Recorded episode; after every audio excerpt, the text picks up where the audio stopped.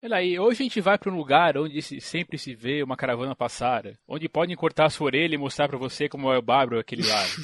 Sopra um vento do leste, o sol vem do oeste, o seu camelo quer descansar. Pode vir e pular, no tapete voar, as noites da Arábia vai chegar. Ou seja, estão voltando aqui para os anos 90 para falar de Disney, para falar de animação. Vamos conversar então sobre Aladdin. É, uh, Aqui é o Thiago Lira Aqui é Thiago Damasceno. aqui é o Marcelo Paradela. Aqui é o Cliff. e bem-vindos de novo ao TigCast. A noite da Arábia e o dia também é sempre tão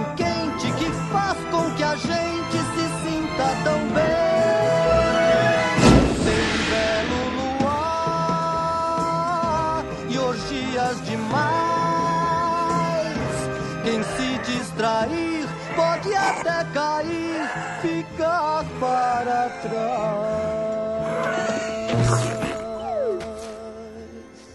Ah, salame, boa noite pra você, valioso amigo. Venha, venha. Já começa com uma letra polêmica, né? Demais. Cortar a sua orelha, né? Essa é a letra original, É, né? original. Essa é a, letra, é a tradução da letra original. Não, que a- se eu não me engano, a, essa música de abertura, eles até diminuíram o tom porque ela tava assim, sabe? O pessoal escutou a primeira vez internamente na Disney e falou: Pô, pera, isso é meio racista, né, cara? É, até É, mudaram, que né? Não, essa letra mudaram. Tanto que se você por acaso tem em casa aí a versão de Aladdin, como chama Diamond, sei lá, essas últimas versões aí que eles lançaram em Blu-ray, Em você já tem a o, o desenho, você já tem a versão é, é amenizada, né? Sim. Eu não tenho certeza, mas eu acho que pra, co- pra home video assim, até inclusive em 92 aí quando é, 93 aí quando saiu em VHS já não tinha mais. Eu acho que quando saiu a primeira leva, que aí começaram a, a cair de pau, aí já, opa, opa, opa, somos Disney, queremos dinheiro, não vamos é, insultar outras pessoas, né? É, porque a Disney tem todo aquele passado por conta do Canção do Sul, né? Que até hoje a Disney não lança esse filme, porque é, é um, filme, um dos filmes mais racistas que o estúdio produziu, né? Vai ter- além da, da, da- da parte da orelha, eu tava assistindo o filme ontem e logo no finalzinho da música, quando já tá indo pro. quando tá aparecendo no mercador, eles falam de orgia, cara. Essa Fala. palavra aparece na Sim. letra. Como assim? Cara. Orgias de montão, uma coisa cortaram. assim. É, é, e orgias demais. Mas vocês têm que entender que as músicas desse, desse filme, né, eram metade as letras do Tim Rice, metade do Howard Ashman. Então já vou de cara já, já, já entrar um pouquinho nesse assunto. Ele, ele junto com o Alan Menken, eles eram parceiros na Off-Broadway. Eles são os caras que criaram o musical da Pequena Loja dos Horrores. Pô, Entendeu? delícia. Então, e todas as letras, da- eh, todas as músicas são deles, né? E as letras sempre eram do Howard Ashman. Você pode ver que as letras do Howard Ashman, elas são muito inteligentes e muito adultas, cara. Tanto que eles foram escrever música pra Pequena Sereia, escrever o, o, o Bela e a Fera basicamente é um conceito deles, e aí o metade das músicas do Aladdin é do Howard Ashman, porque ele já tava morrendo. Tava morrendo, tava tipo Silvio Santos. É, foda-se tudo, vou fazer Não, o que eu quiser aqui. Né? Eu vou, eu vou falar Não, de tá orgia cara. criancinhas. É. Ele tava com AIDS, cara, é tenso. O, o documentário do Bela e a Fera é, é triste, cara, porque ele morre antes do filme estrear, cara. É assim, ele tá no, no, no- ele tá compondo música no leito, entendeu? Olha que interessante essas- essa, essa, essa polêmica aí que a minha abertura trouxe, mas vamos tentar seguir a pauta aqui.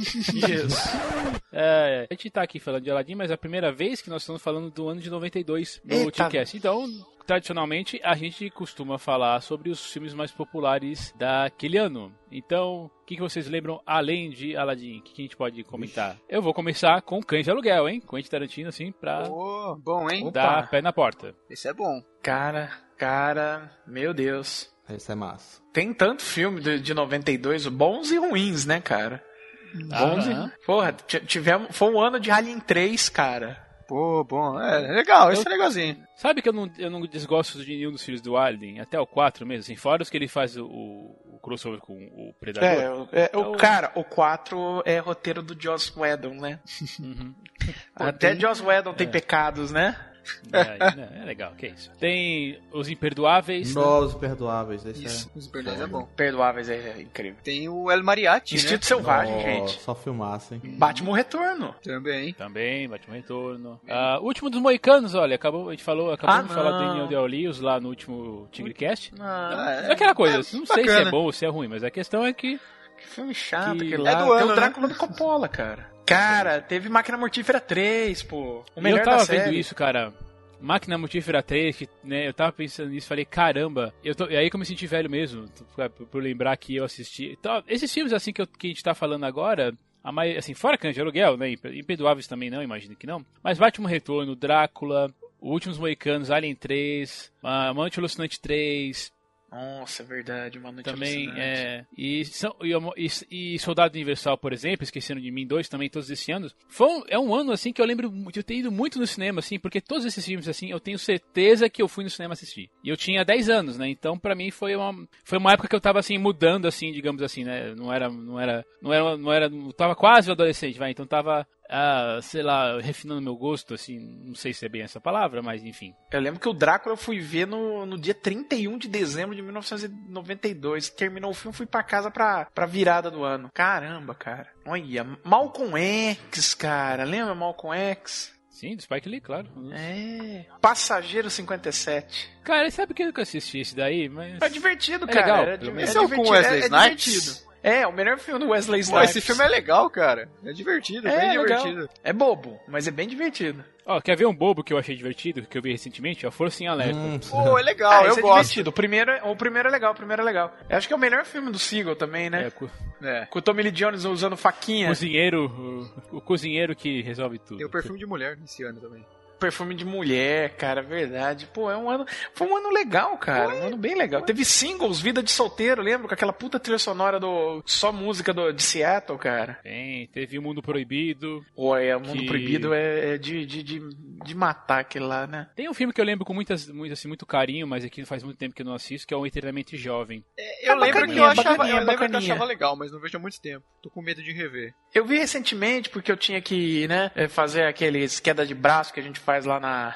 lá no. no no filme de games, né? E era Bruce. Willis e Mel Gibson. Eu tive que assistir. Eu não consegui assistir todos do Mel Gibson, mas eu assisti a maioria, cara. E aí o Eternamente Jovem é engraçado, né? Que o diretor é o diretor de Sexta-feira 13 e o roteirista é o J.J. Abrams. Porra! É, o J.J. É o Abrams J.J. mexendo, Abrams. mexendo com ci- ficção Caramba, eu não sabia, É, legal. Mexendo com ficção científica. Preciso rever, eu quero rever É, agora. é, é bacaninha, é bacaninha.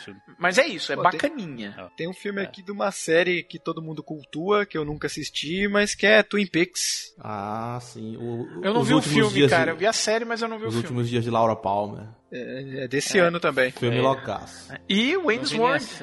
Wayne's World. Wayne's World. É claro, quanto mais idiota, melhor. Sus- Excelente. Tem também um Excellent. sucesso da sessão da tarde, Beethoven, o Magnífico. Ô, Uh, Beethoven. E claro, né, 1492, né, do Ridley Scott. Ah, O filme é mais ou menos, mas a Cara, trilha do. Vangelis é, o, o filme é mais ou menos. Poderia trilha ser, é ótima. é, o filme é prolixo, entendeu? Ele, sabe, É um saco. é, é, é, fica muito longo, mas assim, é muito bonito. Ele é muito bonito. Reconstituição de época, né? Como todo filme do Ridley Scott, é perfeito. E a trilha do Vangelis, pelo amor de Deus, cara, sai de baixo. Ele é boa, ele é boa. Tem a versão original do Vício Frenético, né? O Bad Lieutenant. Ah, é, do Abel. Ferrara. Bob Roberts, com o Tim Robbins. Acho que Ah. o jogador foi daquele ano também, o The Player, do, do. É, do Robert Altman. É o The Player, um jogador muito bom esse filme. Recomendo. Jogos Patrióticos. Com o Xambine e o, e o nosso querido Harrison Ford. E adivinha o que acontece com o Chambay nesse filme? Spoiler! Embora. Não, cara, você tem o Chambay, cara. Você já sabe o que vai É acontecer o com homem ele nesse spoiler, né? O spoiler é quando ele não É, morre. Spoiler é perdido em Marte, que ele aparece lá e sai com vida. Pois é. É. Tem o mudança de hábito também. Que? Que eu acho divertido. Ah, sim, o primeiro do lendário guarda-costas com Também Kevin Costner. Exato. Guarda-costas. As mães piram. As mães, sim. É, é. as mães piram. Tem um que eu gosto bastante, uma animação japonesa do Hayao Miyazaki, Porco Rosso. Não assisti esse. É, também não. Cara, a- agora. Dê Tem uma Hora olhada, do Pesadelo 6. Puta, esse eu fui ver no cinema, cara.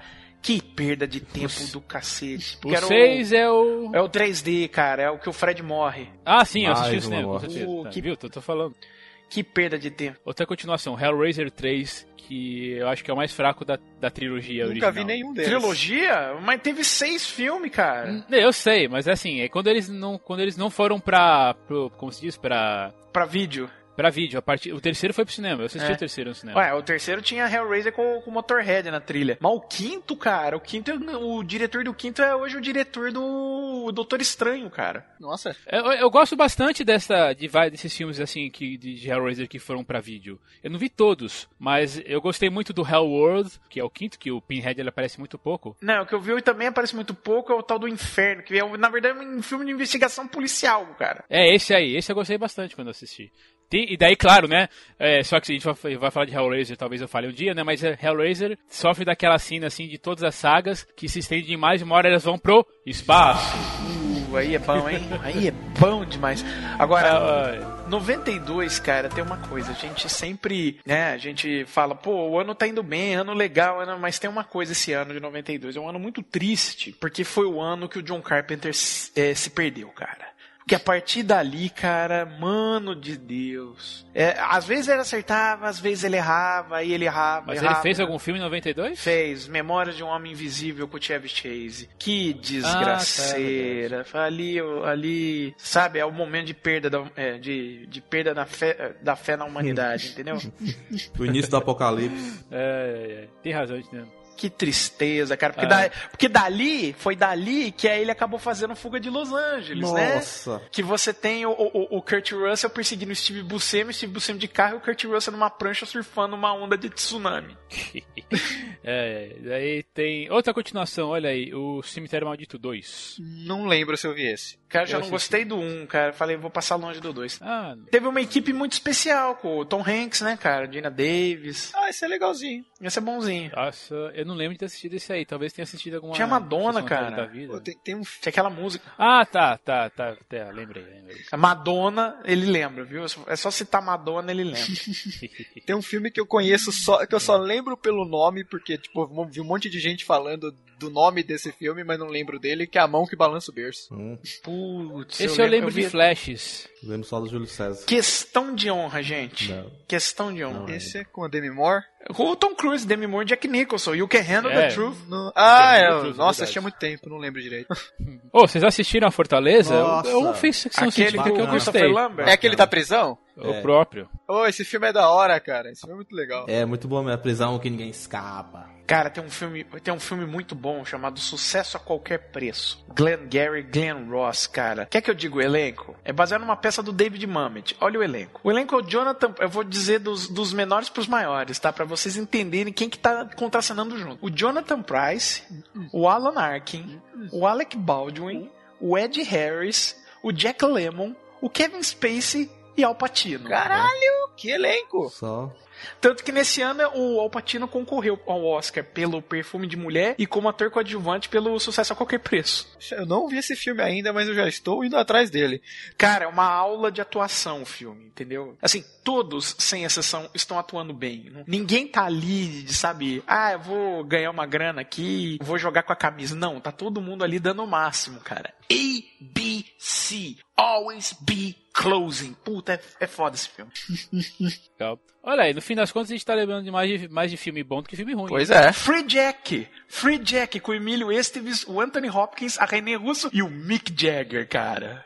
Nunca nem ouvi falar desse Porque eu não filme. gosto desse Free Jack, eu assisti, eu assisti, eu lembro que eu, eu lembro que eu aluguei esse filme no locador, e o que eu não gosto dele é que ele foi feito pra ser uma série de televisão, né? E nunca foi pra frente, né? Então, digamos assim, é- ele não se fecha direito naquele primeiro Não, filme. ele se dele, fecha, né? se fecha sim, se fecha sim. Aquela, ele se com a história conta certinho. Eu lembro que eu, eu, eu gravei esse filme, passou no Telecine, e eu, eu assisti uma- um zilhão de vezes esse filme. Não sei porquê, cara. É um filme legalzinho, é um filme bestinha, mas é divertido. Tiago, você falou que filme de terror, quando não tem mais pra onde correr, vai pro espaço. Adivinha onde, onde é o cenário de Fortaleza 2? É do espaço, eu sei. Eu Mas ele, claro, o Christopher Lambert dá um jeito de sair, né? Ele é o Highlander, ele arruma um jeito. Exatamente. Ah, não me lembra disso. Porque você me lembra de Highlander, você me lembra do 2, não, do não, 3. não, fica só como na memória mesmo. Que... Só pode haver um, só pode É, haver só pode. Só pode haver um. Ele já falava isso. Por que, que os caras insistiram com as Nossa, sequências, véi, cara? É triste ali. E, e a série ainda, e a série e o filme ainda, daquele do Duncan MacLeod ainda. Meu Deus. Tinha série de desenho. Tinha, era bacana. Eu me... Não, peraí, aí não, peraí. que ele- Aí não. Aí não. que bem, bacana. Ah, mas era um que- desenho. A, ace- primeira, a primeira temporada de, de Highlander eu ainda, eu ainda gostava. Né? Não, mas era- Essa- bom, Ah, Tá bem. um último aqui, é Maridos e Esposas do Woody Allen, cara. Um Esse eu acho que eu não assisti ainda. Também não. É um draminha. É é tenso esse drama, né? Porque foi o filme. Quando o filme saiu, foi quando estourou a- o escândalo lá do Woody Allen com a Mia Farrow. E assim, é o último filme que os dois estão juntos. E já é um filme sobre um casal em neuras, cara. É, é muito estranho esse filme.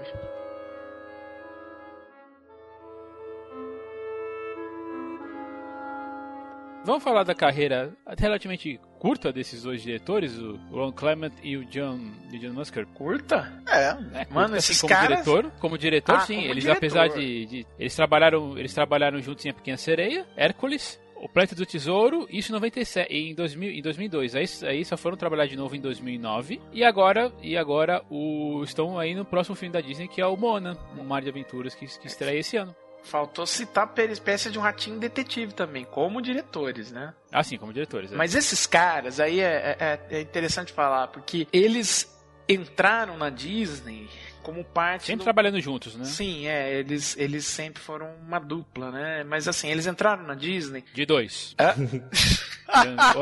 Fazendo a piadinha do final lá. não tem? Ah, tá. Era não, tudo dois, olha, de dois também. Eles entraram na Disney na época da renovação interna que rolou lá dentro, né? Foi a época que não apenas eles entraram, entraram também Tim Burton, entraram também. Ai, quem que era o outro cara que fazia desenho? Que desenho ah, o Don Bluff. Todos eles entraram na Disney para tentar ren- é, renovar o, a- Ai, quem que é o outro? O Brad Bird também. A época também. Todos eles estavam entrando na Disney. Começou na metade dos anos 70 até metade dos anos 80. Foi um período que a Disney estava muito ruim das pernas, né? Começou no, no início dos anos 70. Que é aí que eles começaram a sentir falta, né? Do Walt Disney que tinha morrido em 66. E a partir dali você pode ver que o- o- os filmes, né? O nível dos filmes caiu pra caramba, né? E também porque a equipe, né? A equipe que tinha pa- praticamente montado a Disney com, com o Walt, né? Era, é, tanto que era a equipe dos seis homens velhos, né? Que eram os, os, os caras velhacos que ainda estavam dirigindo, né? Tipo o Willie Reiterman, o Ollie Johnston e, e por aí vai. O que que aconteceu?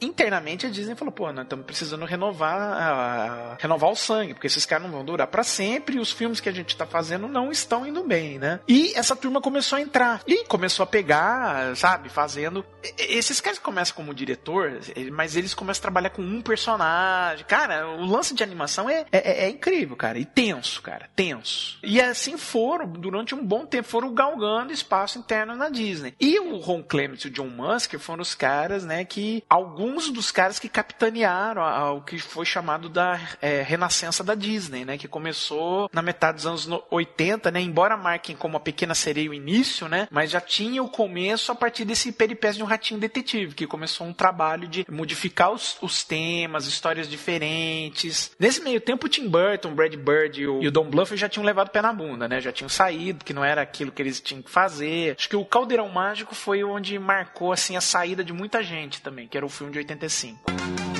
Começa agora, Escolinha do Paradela. Por que que demoraram, por que você acha que eles demoraram tanto assim pra fazer alguma coisa juntos de novo? Em 2000, e tá, em 2002 o Planeta Tesouro foi um fracasso de, de bilheteria, de público, de crítica e tal. A Princesa e o Sapo, Eu gosto. eu não tenho certeza, mas me parece que foi, que foi melhor O aceito. Planeta do Tesouro foi- é bacana. O, o- o- Não, o problema foi o Hércules, sempre é o Hércules. Não, o lance, o grande problema que, que eles enfrentaram foi o seguinte: o Musker e o Clements, como eu disse, são daquela fase que entrou na Disney, mas são ainda da fase que você desenhava à mão, entendeu? Você fazia à mão. A partir da metade dos anos 2000, com, com a subida da Pixar, a Disney, a própria Disney, começa a lançar filmes também só feitos em computação. Você vê o Zootopia, não é da Pixar, mas é um filme feito no computador. Não tem desenho à mão, como tá Frozen também. e, e eles são especialistas em desenho à mão. Quando o Lasseter assumiu o cargo de diretor na Disney, que foi com a venda da Pixar, que a Pixar era um estúdio que a Disney distribuiu os filmes. Aí a Disney, em 2006 por aí, falou: não, vamos comprar a Pixar porque o contrato tá acabando e eles podem querer sair na louca e qualquer um outro estúdio pode pegar os filmes, né? E aí a gente tem problemas, né? Vamos manter o talento aqui dentro. E na negociação, o Lasseter passou a ser diretor da Disney. E a Disney, claro, pô, eu tenho esse cara, que é o cara que tá comandando a, a parte que tá dando certo, vamos botar esse cara pra ser o cara que comanda toda a parte de desenho da Disney. E aí ele tentou dar um jogar um verde lá e falar, pô, o que é clássico dela são os desenhos à mão. Vamos voltar a fazer um desenho à mão. E a tentativa foi a Princesa e o Sapo, só que deu errado, naufragou e matou, né, a divisão de desenho à mão lá da Disney. Poxa, eu gosto tanto da Princesa e o Sapo. É, mas é, não, não deu certo, né? Não deu dinheiro.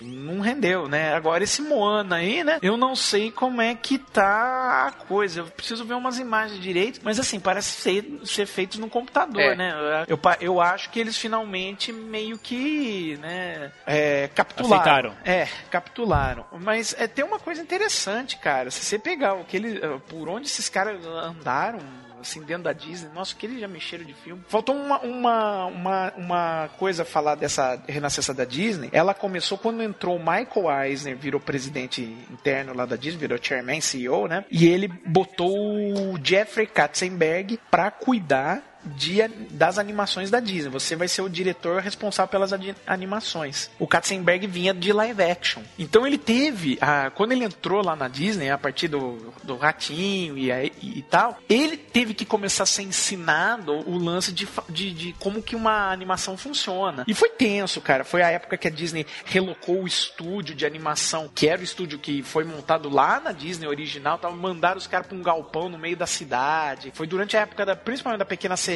Bela e a Fera, entendeu? E aí o Aladdin e o Rei Leão vieram depois, mas cara, era muito tenso. E o, e o Katzenberg entrou lá e entrou com o espírito de vamos renovar essa é, essa baderna aqui, cara, porque está, vocês estão deitados nos louros, né, cara? E realmente deu certo. Tanto que quando ele saiu pra formar o estúdio com o Disney, né, foi ele que chefiou a parte de animação da DreamWorks, né, que veio Shrek, é, Kung Fu Panda e tal. Agora me diz uma coisa, eu que- eu queria saber se você, Paradela, por acaso consegue me explicar por que, que esse filme aqui ele tem 27 pessoas acreditadas como escritores e roteiristas aqui. Ó, é o seguinte, roteiristas é o Clements, o Musker e o Ted Elliott e o Terry Rossio, tá? Ah, gente, Quatro, é, eu, né? eu tô passando por cima dos seis ou eu posso continuar aqui? Pode Vai fundo, assim, eu tô... Vai, vai nessa, vai Estamos aqui nessa. aprendendo. É, é porque é o seguinte, vamos começar assim.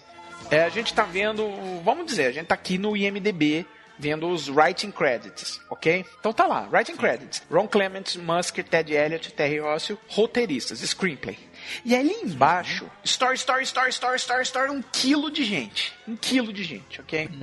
O que que acontece? Ah, dentro da Disney funciona mais ou menos assim. Reúne um brain trust, né, para fazer animação, um brain trust e um, e um vai dando ideia pra história, um vai fazer, cara, é, é, é realmente um trabalho de grupo. E um vai dando uma ideia, outro vai dando outra, puxam todas as ideias e, no, e montam um roteiro em cima disso, entendeu? Mas esse pessoal que vai dando a ideia também é gente que desenha. É, é, todos esses filmes de animação vai mudando conforme vai animando. Porque você vê que não vai dar, não dá certo o que pensou, ou então não vai dar tempo de fazer a coisa tão elaborada como estava no roteiro, porque você tem datas de lançamentos e você tem que entregar esse produto a tempo. O Aladdin, inclusive, ele tem uma, uma coisa que foi tensa, que é, que é a história da Sexta-feira Negra. É, foi uma sexta-feira faltando um ano para lançamento do filme. E vocês sabem, a animação leva de uns. Tem animação que levou 10 anos para ser feita. Eu, eu fui na Disney na Flórida e eles estavam fazendo desenho do Nem que a Vaca Tussa, que estreou quase 15 anos depois, entendeu? E é uma porcaria.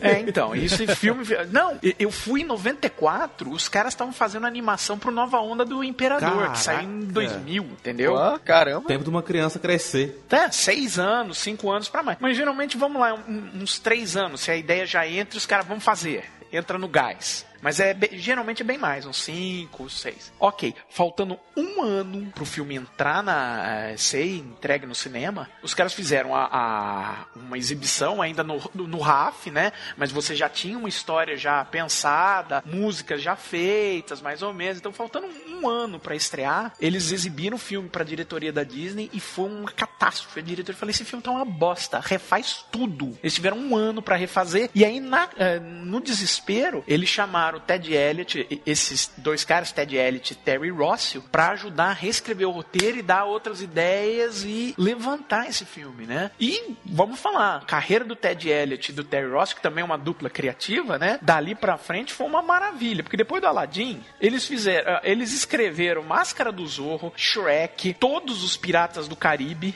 Inclusive o novo que vai sair, entendeu? Caramba. Então, mas é interessante esse, esse detalhe, né?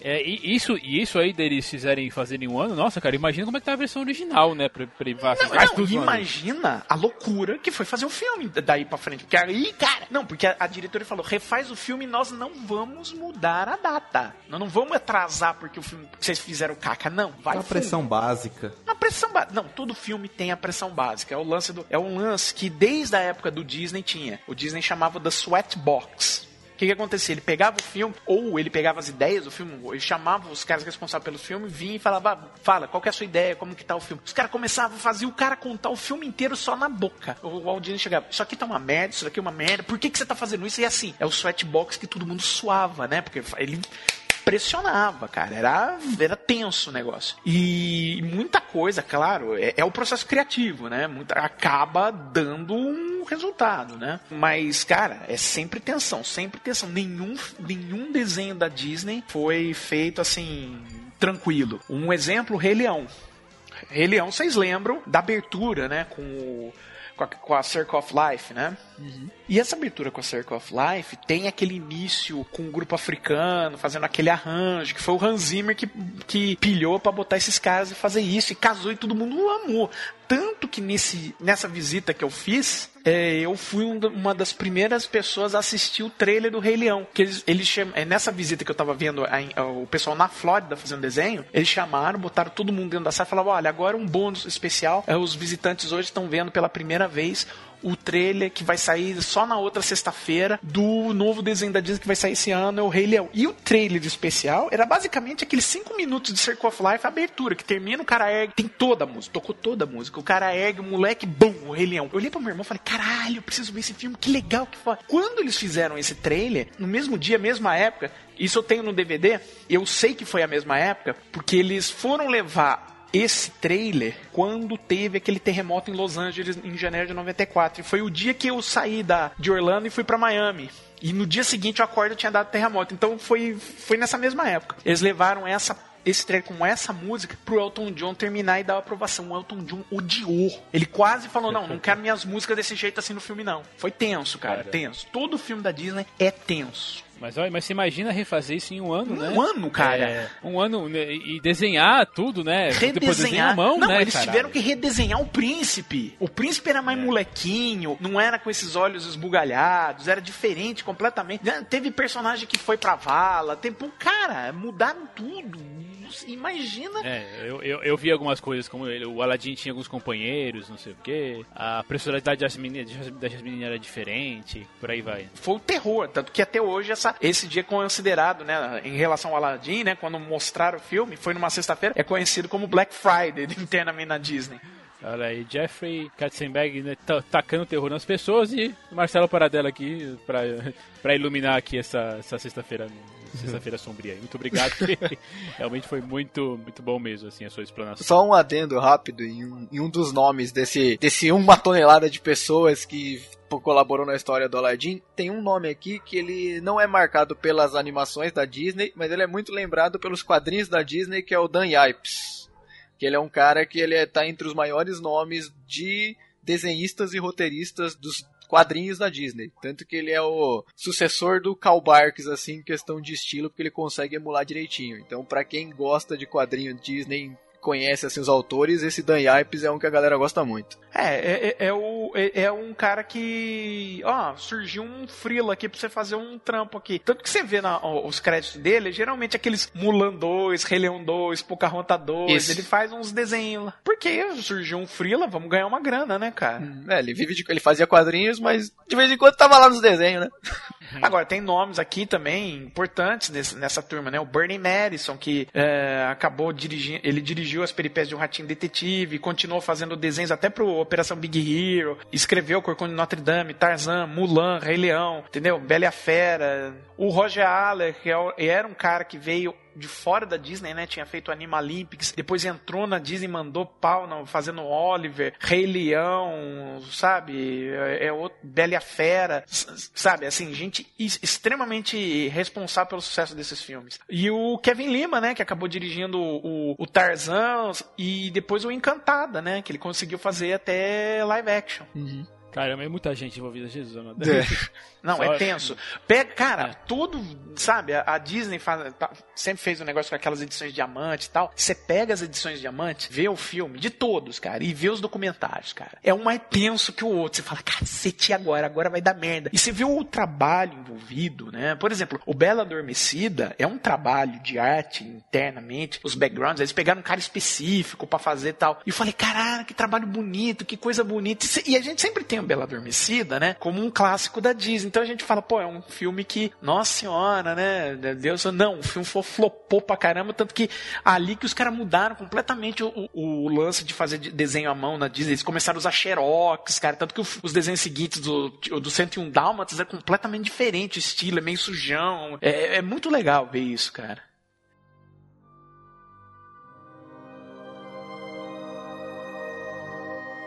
Então vamos partir aqui pra falar dos, dos dubladores originais. É, o maior nome, assim, o maior nome pra gente vai ser o Robin Williams, né? Sempre, né, cara? Robin Williams, né? Já, e nós já falamos da carreira dele, porque nós fizemos um, um Tigcast um pouco depois que ele morreu, né? Lá do Fisher, do Fisher King, e lá nós discutimos a filmografia dele. Acho que vale a pena a gente passar pro pessoal que a gente conhece menos. Sim. E aqui nós temos alguns dubladores, assim, eh, alguns, alguns atores que são dubladores mesmo profissionais. Eu tenho pouco, pouquíssimas lembranças de vê-los assim em live action. Isso se, se eu vi. Cara, acho que o único que eu vi da- daí é o Gilbert Gottfried, que é outro comediante. Ele faz, ele é um comediante com aquela voz. Sabe, você vem num, É. Saturday Night Live da vida, umas coisas assim. Muito irritante a voz dele. Isso, que ele fala o papagaio lá do cara. É, o Iago. O Iago, exatamente. E daí nós temos o Scott Wenger, né, que fez que ele aparecia em, em Três é Demais, aquela série que tinha as irmãs Olsen, né, as irmãs gêmeas Olsen, é, que, né, que faziam um papel, um papel só. Mas basicamente ele faz, ele fez du- dublagem assim, a vida toda. Até, até ele dublou até videogame com Kingdom Hearts. É, basicamente a dublagem dele, a dublagem dele é só o Aladdin. Tipo, a única dublagem que ele faz é o Aladdin. Daí temos a, também a Linda Larkin, foi, que fez que fez a Jasmine também, fez um monte de Jasmine assim nas, nas, nas continuações, apesar de aparecer em alguns alguns ah, alguns videogames também. O Jafar é dublado pelo Jonathan Jonathan Freeman. O Jafar, cara, é um negócio à parte. O Jafar, todas as interações do Jafar que, que tiveram em desenho, em videogame, até na Broadway, teatro, é sempre esse cara que fez. Ah, é verdade, ele fez até o papel do Jafar, bem lembrado. Eu tinha, eu tinha ouvido falar disso aí, não tinha, Legal. não tinha guardado na memória. Ah, Frank Weller, né, Frank Welker. O, ele faz, olha, Esse, esse é da ele velha, faz- esse é da velha guarda. Não, esse aí, é, esse daí é, o- é a lenda em se tratando de, de, de, de voz, Dublagem. cara, de dublagem. Que, Ele cara, tem 700, cara, ele tem 770 créditos. Ele é a voz, ele é a voz do Fred do do Scooby-Doo. do, do Scooby-Doo. Ele é, cara, se você for ver, ele faz o, ele faz o Mogwai nos Gremlins e o Stripe. Ele- E ele, é, e ele é especialista não apenas em fazer voz em si, ele é especialista em fazer barulho, de, de Ah. bicho, animal. Então ele faz o macaquinho, porque ele sabe fazer voz de macaquinho. E- Ele é especialista nesses lances, entendeu? Voz de animal. Então, ah, você tem um desenho, você tem um cachorro, geralmente é ele que tá fazendo a voz. Caramba, ele fez o, ele fazia o bicudo também. O Bicudo. Ninguém lembra desse desenho? Lembra do bicudo? Claro que ninguém, acho que ninguém assistiu o bicudo na versão original, mas mesmo assim fica uma lembrança. Aqui no Brasil, pelo menos. É, não, cara, ele fazia. Ele fazia coisas birutas, cara. Todo tipo de. Transformer fazia o Megatron. Como no filme do Transformers botaram o Hugo Weaving pra fazer o Megatron, é, se eu não me engano, ele pôde fazer no videogame e botaram ele pra fazer algumas coisas. Ah, não tô achando aqui, não. É, botaram ele pra fazer os- uns 500 Transformers a partir do 2, entendeu? Ele tem muito crédito nos, nos, nos Transformers mesmo. É, o Shockwave e o Soundwave, né? Nos filmes, mas na série de desenho, ele era o Megatron. Tanto que todo mundo. Tanto que nos videogames, quem faz a voz do, mesmo do filme é ele que faz. É, realmente, ele tem muito, muito, muito, muito crédito em, em, em cima disso. Nossa, como eu falei, 770 aqui pelo- de acordo com o, o IMDB. É, realmente o cara é... a, ca- é a carreira do cara começou em 69. Não, tanto que no próximo Transformers já não vai ter o Hugo é ele que vai fazer o Megatron mesmo. Fala, ah, quer saber? Põe quem, põe quem faz mesmo. Pô, é. Pô, interessante, legal. É, é porque, né, sei lá, vai, vai voltar, né? Ih, Ah, essa né? série do George. Vocês já viram esse desenho do George Curioso? Não. Não, nunca assisti. Do Já vi alguns macaquinho. pedaços. É ele que faz da- o do George. Curioso. Ele que faz o macaquinho.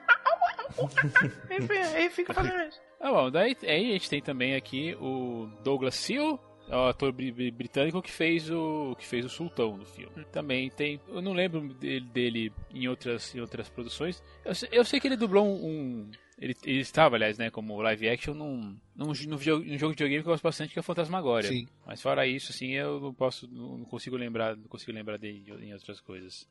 Mas, enfim, é interessante, né, que ele perceber que assim, que a maioria desses desses é, atores, com exceção do, do Bruce, do Bruce Willis é bom, com, do, com exceção do Rob, do Robbie Williams, são é, é gente que fez a, a sua carreira dublando mesmo. Geralmente nos filmes da Disney, de, de maneira geral, era mais ou menos assim. É claro, eles pegavam um ou outro dublador que já, já tinha uma certa fama, né? Por exemplo, no Pequena Sereia, eles pegaram o Buddy Hackett, que era um comediante famoso lá nos Estados Unidos, mas não é, pô, sabe? Você não vai no cinema ver um filme do Buddy Hackett, entendeu? Acho que no Aladdin foi a primeira vez que a Disney realmente chutou o pau da barraca e falou: não, nós vamos pegar o Robin Williams. Porque naquela época o Robin Williams já era o Robin Williams, entendeu? Ele já tinha feito Bom Dia Vietnã e já tinha feito Sociedade dos Poetas Mortos. É Então, então, cara, quando esse filme saiu, eu falei, nossa, Robin Williams dublando, eu queria ver o dublado eh, no original, porque eu queria ver o Rob- eu escutar a voz do Robin Williams, né? Que é inconfundível. Isso eu já posso até abrir um pouquinho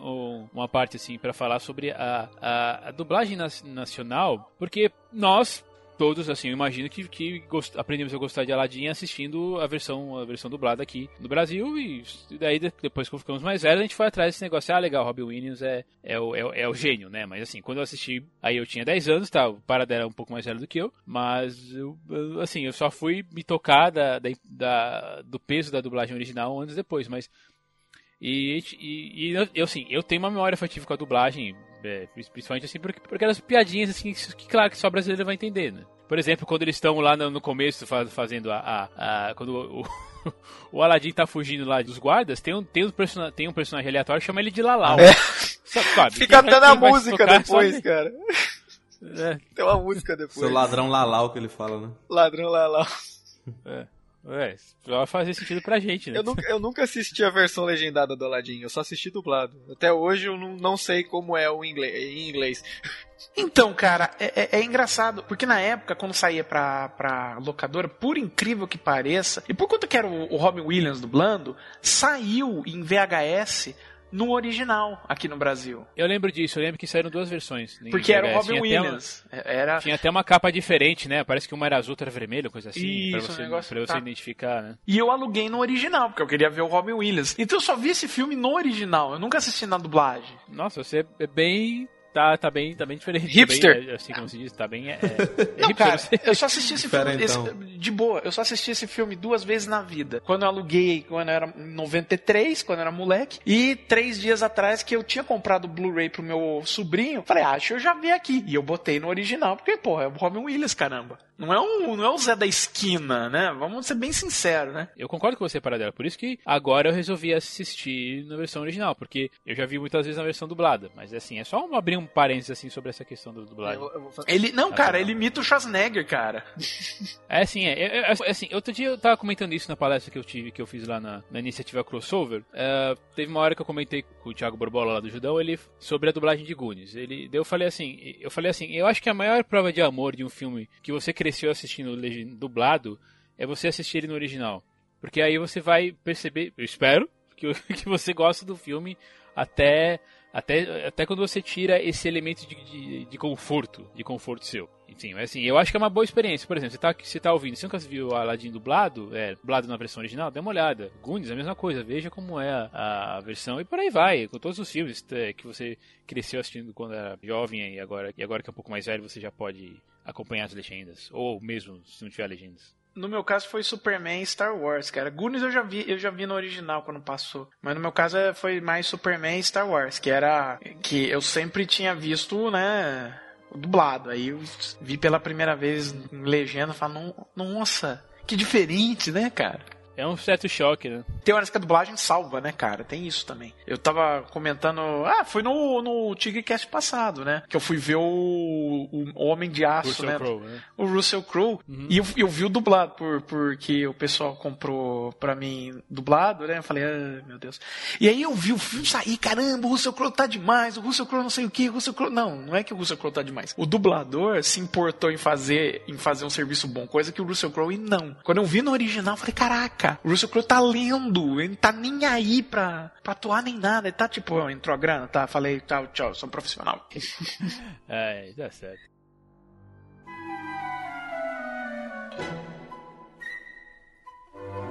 Aladdin, assim, ele é um filme é, relativamente simples, não é? Bem simples. É, ele tem um... Sim, bem. Mas ele não deixa de ser cativante, não é mesmo? Muito.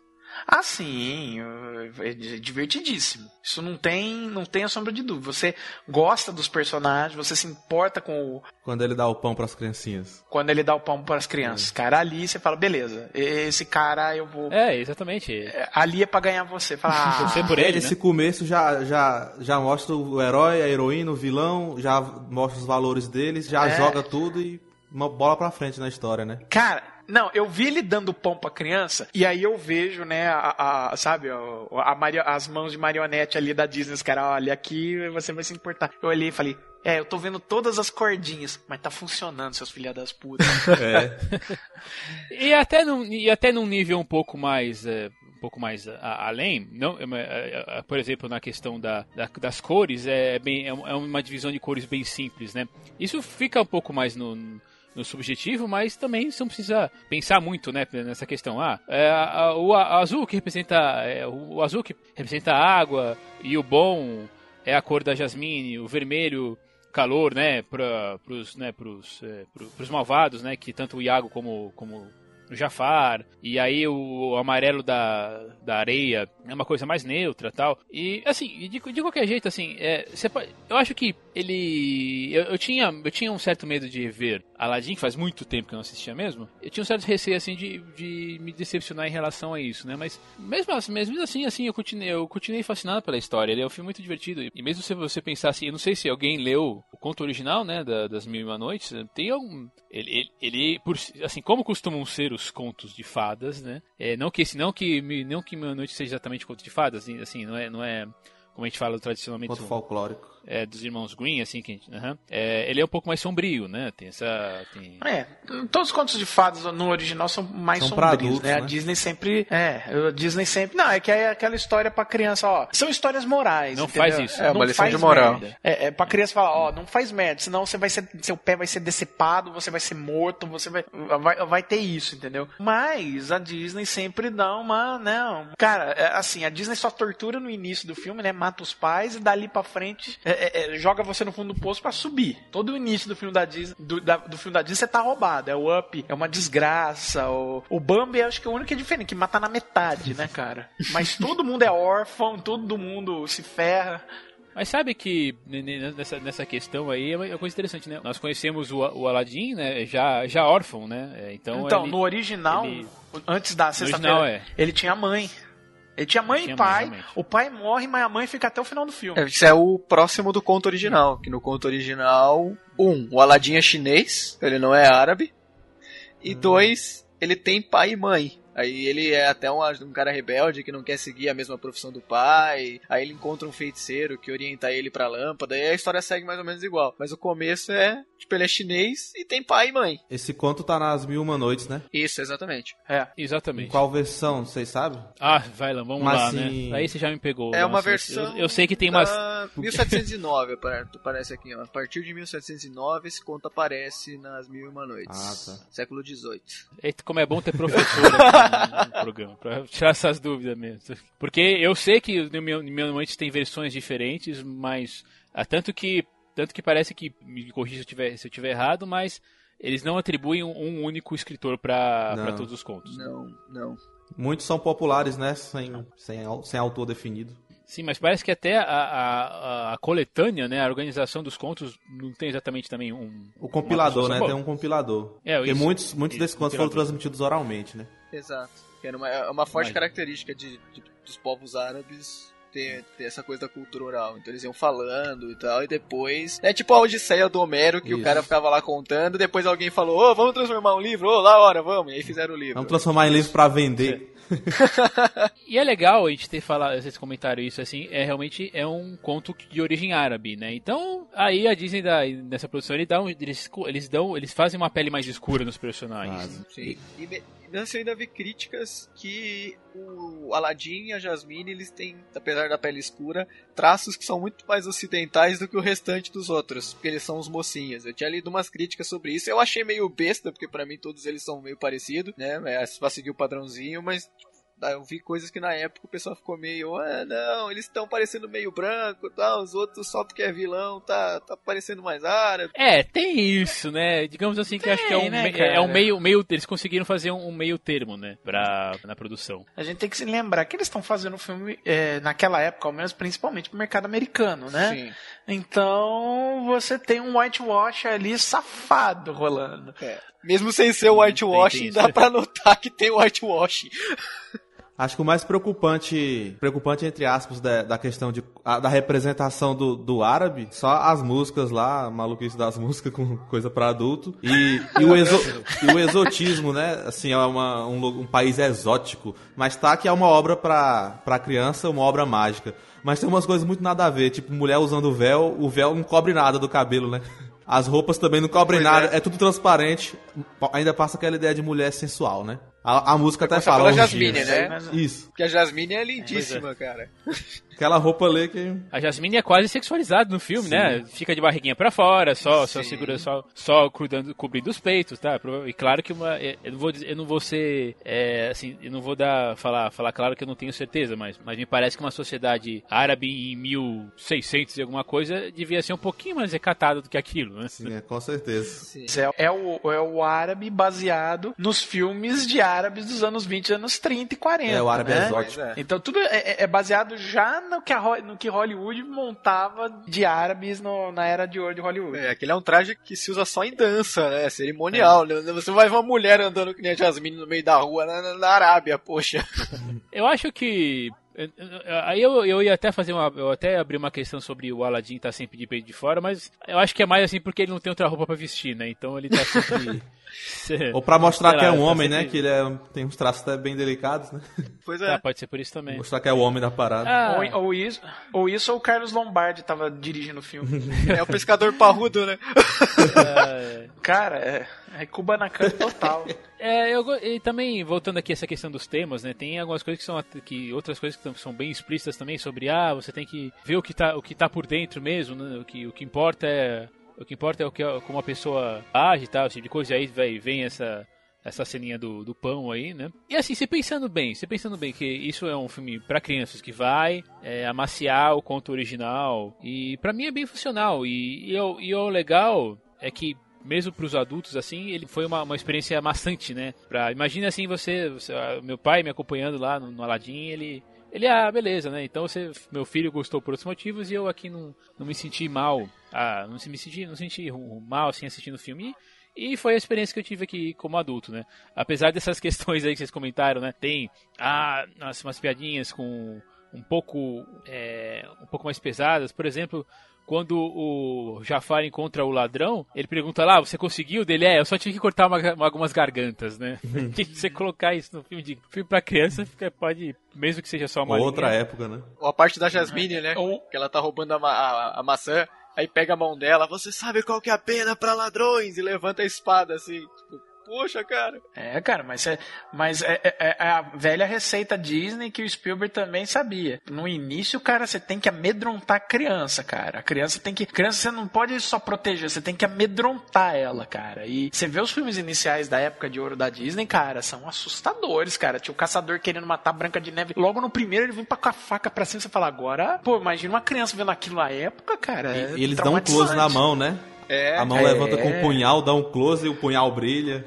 e o tigre. Pô, é tenso, O cara. tigre da caverna me assustava quando era criança. Tipo, olhava aquela caverna em Lógico, forma de cara. tigre, eu, caraca, mano, não! Cara, o ET me assustava quando era criança, cara, quando encontro o ET no milharal. Pombas.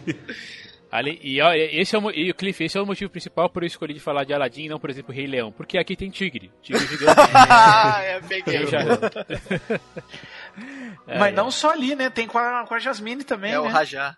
Agora, tem uma, tem uma coisa, né, cara, que a gente precisa, que precisa ser notada. Você vê que, se você assistir um em seguida do outro, Pequena Sereia, A Bela e a Fera, o Aladdin e o Rei Leão, você vê que é uma continuidade em termos de animação de um para outro. Você vê que é o mesmo tipo de traço, mesmos tipos de, ambi de ambientação, assim, de, de cores utilizadas, mesmo tipo de movimento. Você vê que é, é um seguido do outro, você vê que estava tudo na mesma linha. E os temas, né, na maioria, são, são iguais, né? Você vê que na Pequena Sereia, é- é- ela não acredita nela mesma, tem que se provar internamente. Bela e a Fera, a mesma coisa pra Fera. O Aladdin e é, o próprio Rei Leão, né? Eles têm uns temas muito É uma semelhantes. espécie de fórmula, né? Que a Disney encontrou. É, é. E tem uma outra coisa, né, cara? Especi em especial, não tanto o Rei Leão, muito mais. O Rei Leão, um pouquinho só, mas muito mais o Pequena Sereia, Bela e a Fera e o Aladdin. Que eles foram concebidos como musicais. Sim.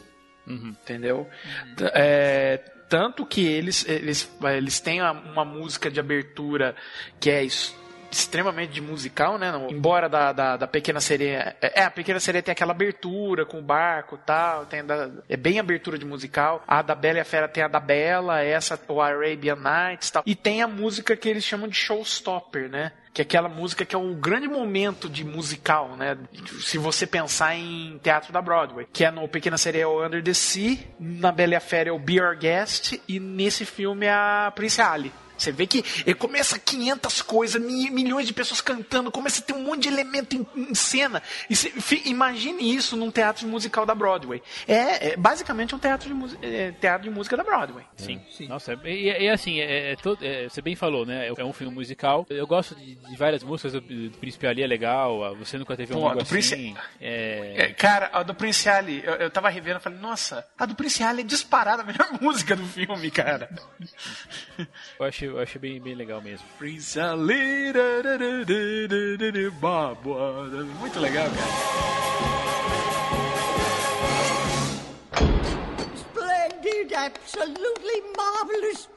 Bom, e aí tem essa, toda essa questão aí de, né, do, do meio que princesa e o plebeu, né? Só que aí, no caso, é, a- a- adaptado, o pobre do Aladdin, né, vive se vive aí vive passando fome praticamente, né? Tem que ainda tem que dividir a comida com o macaco, né, que, é, que é o único companheiro dele. É legal você perceber assim que os dois estão numa situação num pé de igualdade relativa, porque tanto o Apu como o, eles se vestem do mesmo jeito, né? É uma é uma é um chapéuzinho, um colete, né? O, só, o Apu só, ele só não usa, só usa calça porque não precisa, mas é. São semelhantes. numa- É é uma defesa do darwinismo. Não, e tem outra coisa, né? O Apu ele não é, é, rebaixado em relação ao Aladdin. Tanto que quando eles vão dentro da, da caverna, o Aladdin fala: Não, não é pra pegar. Ele não quer saber, ele pega a a- a- o rubi, né, cara? Ah, é, essa é, essa é, essa é a questão do, do Apu. Ele é a parte mais gananciosa, né, do, do, do, do Aladdin, né? E, é- e ele fica louco, né, quando vê, quando vê o, o, o, o- o, tesouro lá da- na, na Caverna das Maravilhas, É. né? E se você perceber bem, como eu tinha falado essa questão da- das cores, ali, né, aquela cena onde tá a, a lâmpada, ela é toda iluminada de azul, menos a joia, que é vermelha. Ah, é verdade. E tem outra coisa, né? A- ali. É, a- dali pra frente, ali que ele é colocado como abaixo do, do Aladdin, porque o que acontece, né? Ele tem que pagar por essa, né? É, Eu tô falando não dentro da história que fala você tem que pagar por isso, mas em termos de história, você tem que fazer o, o cara pagar por um, por um pecado, no caso o macaco. Então o que que acontece? Dali pra frente ele é subalterno ao Aladdin. O que que acontece? Ele vira o, o elefante dele, que o Aladdin monta nele e tudo mais. E vocês acham que nessa parte ela é algum tipo de homenagem ao Indiana Jones e porque assim, eu tava eu tava vendo assim que é muito muita coisa assim, não sei se ele- eles tiraram uma inspiração, mas eu fiquei lembrando direto do Templo da Perdição. Templo da Perdição não, desculpa, do Caçadores da Arca Perdida. Ah, o, o fato do macaco Não, de, de, de vir a bola de fogo e tal. O mundo tá se acabando, você tem que fugir e passar por uma passagem estreita.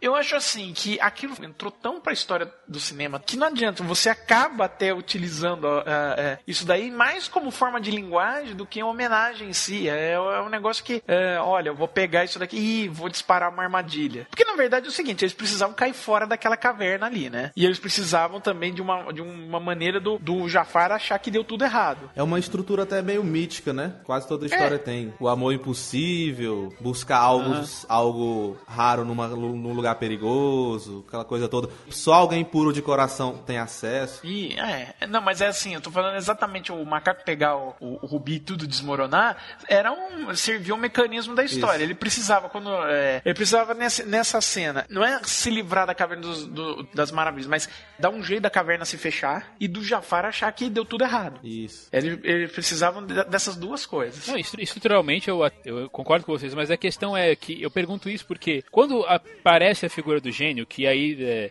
o filme dá um um, assim, começa a, a ter um tom totalmente diferente, né? Ele fica bem mais pra cima, né? né? E- Não, cara, é, é- é- é completamente aloprado, porque eles, como o gênio é, é quase uma quebra da quarta parede, o gênio começa a fazer, é, utilizar coisas modernas, imitar o Schwarzenegger. No final, ele tá usando um chapéu do pateta, É cara. genial. E é por isso que eu perguntei isso, se era algum tipo de, de homenagem, porque o gênio, ele fica emulando um monte de personagens ali, ele fica... Ele imita o Schwarzenegger, o Ed Sullivan. O Jack Nicholson. Quando ele faz o Groucho Marx, é demais também. Que ele fica preto e branco. É Quando ele faz o o De Niro, o Arsenio Hall, o Rodney Dangerfield, cara, é muito demais. E assim, por isso, que- por isso que eu perguntei. É a parte pros adultos, né? A- coloca as referências pros adultos e a criança vai gostar também. Tão maluco que é, embora não entenda todas as referências. Né? Eu acho que ali não, a, a- a parte do Aladdin não é referência, não é fazendo referência. Eu acho que a uni- o único personagem que é permitido fazer referências é o, é o gênio. Ah, sim, isso é. O Aladdin e todos os outros, eles estão continuando a toadinha da história dele. O gênio é algo. É um, é um tom de loucura que caiu ali no meio de paraquedas, entendeu? É, tanto que as referências são tão modernas, né? São tão anos 90 que pra, pra ele é. o Aladdin é- ele não pega. O Aladdin é o Capitão América, né? Ele não pega referência nenhuma. Boa. Ah, outra coisa que eu lembrei, eu lembrei do, da questão da estrutura do, do Abu tirar a joia, é que é a primeira vez que o, que o tapete atua de fato e há uma interação entre os três, né? Aladdin, Abu e tapete. O tapete vai salvar eles. O tapete ele, ele atua, né? Isso. Ele não fala, mas ele fica lá assim, esticando, né? Usando Maldito a. filme faz a gente ter consideração por um tapete que não tem cara e que não tem voz. Você Exatamente. gosta de um pedaço de pano, cara. Exatamente. E outra coisa, o tapete é o primeiro personagem é, realmente de um desenho da Disney criado 90% em computador. O tapete. Mas, o, mas, o, mas os cenários, alguns dos cenários também não eram 3D? Não, não, tô falando personagem. Ah, desculpa. Tá, isso é uma coisa que a gente acabou passando também, né? Esse, esse é um filme, eu acho que é um pouco de transição, né? É, ele, come, ele começou a ser usado pela primeira vez um, um pouco de 3D, né? A caverna é toda 3D, né? É, É, o tigre não, não também. é 3D, é, é computador. É, é isso, é, é textura. É, criação, Isso, é CGI. Textura, dentro, é, o CGI dentro do computador. Eles começaram a usar isso, se eu não me engano. Ah, não, a Bela e a Fera já tinha. A Bela e a Fera já tinha. Não, em- lá então, no- o caldeirão. no- Não, o caldeirão mágico, quando eles utilizaram algumas cenas de efeitos que saem do caldeirão, eles utilizaram pouquinho de CGI. Aí no- nos peripécios de um ratinho deti- detetive, um pouquinho mais. Aí no, no Oliver e na Pequena Sereia, sempre um pouquinho mais. Aí foi na, na Bela e a Fera, que tem aquela cena do salão, né? Que o salão é CGI. Não, tem essa, tem. Na Terra dos Cangurus também tem uma cena inicial que tem uma vista, assim, também uma queda que eles caem do avião, que você vê que o cenário é CGI. Mas geralmente é cenário que eles estavam utilizando. Aham. No Aladdin, eles utilizam o tapete, 90% é computa computação. Só não é a- as mãozinhas deles, né? Aqueles, aqueles fechinhos, porque eles ainda não tinham computador suficiente pra fazer os, os fiozinhos, entendeu? Eu não consegui perceber que ele era CGI, eu achei que ele era feito à mão. Não consegui notar.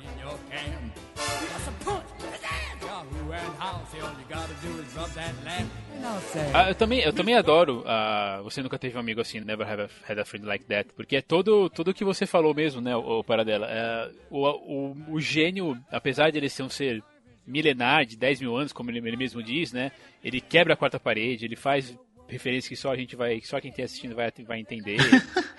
Cara, ele faz referência que só quem tá vivendo em 1992 entende, cara. É. Tem, tem, tem aquela. E daí tem, cara, mas é legal assim que ele vai se, né? Que ele vai crescendo, ocupa toda a caverna, é, mas mesmo assim é enganado pelo Aladdin. Que é, essa, essa eu acho que é a cena genial. Que ele, ele fala, não, eu só não posso né, fazer ninguém se apaixonar por você, por você nem matar ninguém. Não e- pode e- ressuscitar os mortos. E não posso ressuscitar os mortos. Que É, é, cara, eu Você tinha- já viu nossa. mortos ressuscitados? Eles viram zumbis, cara. Não dá certo. Cara, eu tinha, eu tinha um colega de, de- Eu tinha um amigo de escola que ele sabia todas as frases do gênio. Ele, ele vivia repetindo quando a gente tava no colégio, bem. Enfim. E nisso ele. Ele, ele, o ele engana o gênio, engana o gênio assim de um jeito, de um jeito genial mesmo, né? Sendo aquela coisa de. Tá, ele é um diamante bruto, mas, cara, ele ainda é um cara que sabe se virar, né? Porque ele tem que sobreviver e aí ele estica o desejo safo, dele. né? É, Ele tem o aí- Streetwise. Gente, Em que ano, alguém É, sabe em que ano que foi criado o Máscara? 94, que saiu, né? O Máscara é 94, muito, muito né? gênio, né? Muito, é o, é o- a o filme é de criatura... 94, é, né? é a O O criatura quadrinho, mágica o quadrinho do também. Máscara é de antes. O quadrinho é mais, do mais antigo. É, é, acho que é 92. É bem parecido, né? É, o quadrinho deve Os ser dois personagens parecem. Comédia, assim, é. E eu, eu acho que tem algum tipo de inspiração, mas assim, é que o gênio, o gênio ele, é, ele é louco, mas ele não é. é- Ele é aquele que, é- ele é aquele que a gente chama de chaotic good, né? É o mais indicado pra ele, né? Ele é o louco haha, sabe? Vocês têm o louco. Ih, tem o louco haha.